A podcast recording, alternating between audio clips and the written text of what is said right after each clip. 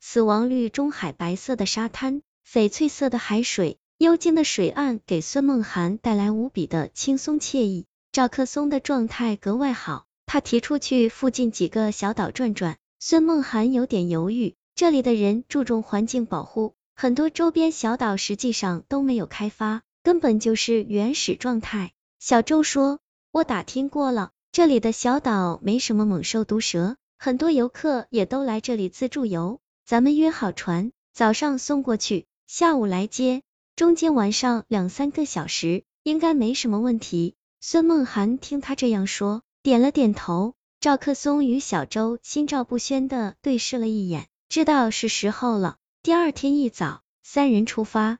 小周想的周到，帐篷、淡水、食物、水果、木炭、炉具堆了半条船。两个小时后，小船抵达了一座小岛，岛上郁郁葱葱的原始热带雨林。瞅着阴森森的，赵克松扭头朝小周使了个眼色，小周递了一瓶水给孙梦涵，夫人请喝水。炽热的太阳晒得人冒油，孙梦涵显然渴了，接过来咕咚咕咚喝了半瓶。小周说，这里的水质比景区还好，夫人不下水游一会儿吗？孙梦涵酷爱游泳，不一会儿便换了泳衣下了水。小周与赵克松并排坐在沙滩上。两个人的眼睛紧盯着孙梦涵起起伏伏的身影。最初他还游得畅快，然而没多久就明显的不对劲儿。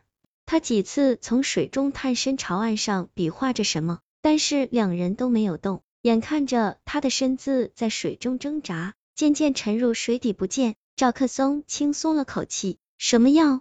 劲儿这么大？一种强力的止痛药，兼有麻醉嗜睡的功能。这么漂亮的人喂鱼也很可惜，不过他知道的太多了。赵克松叹了口气，拿出背包里的药。小周递过矿泉水，看着他把药吃下去，终身都要服用抗排药，真是羡慕你们这些健康人。赵克松笑着拍了拍小周的肩膀，小周笑了，无声的，却又很有内容的笑。赵克松与他相处十年，从没见过小周如此表情，他忽然感到不安。你什么意思？小周不语，只是望着孙梦涵消失的那一片碧海。过不多时，水花翻涌，忽然钻上个小巧的人影。赵克松使劲儿揉揉眼睛，没错，是孙梦涵。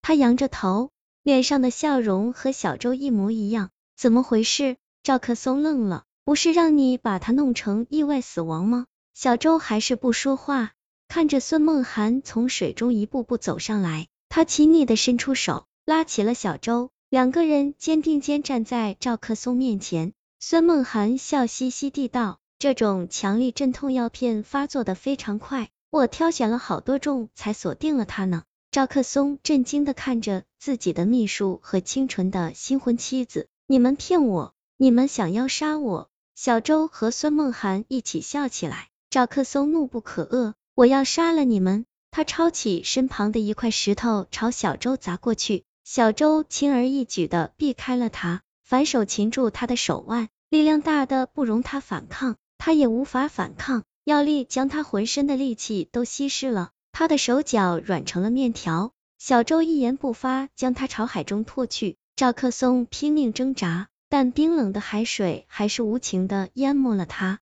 船夫来小岛接人的时候吓了一跳。孙梦涵双眼红肿，小周垂头丧气。他们一致请求船夫帮助打捞溺水的同行者，并且出了很高的价钱。船夫在大价钱面前动了心，凭着精熟的水性几番下海，终于在离岛一段距离的水中找到了赵克松的尸体。春秋集团的高层连夜飞来，他们从警署领回了赵克松的遗体。每年都有游客溺死事件发生。当地警察向他们表示了深深的遗憾，赵克松的遗体没法回国，只能就地火化。孙梦涵哭得死去活来，高层们十分理解，这个刚刚嫁入豪门的女孩梦碎了。只是高层们没想到，孙梦涵居然怀孕了，而且大概是悲伤过度，孙梦涵出现了先兆性流产的症状。高层们商量了一下，决定先带着骨灰回国。由小周留下负责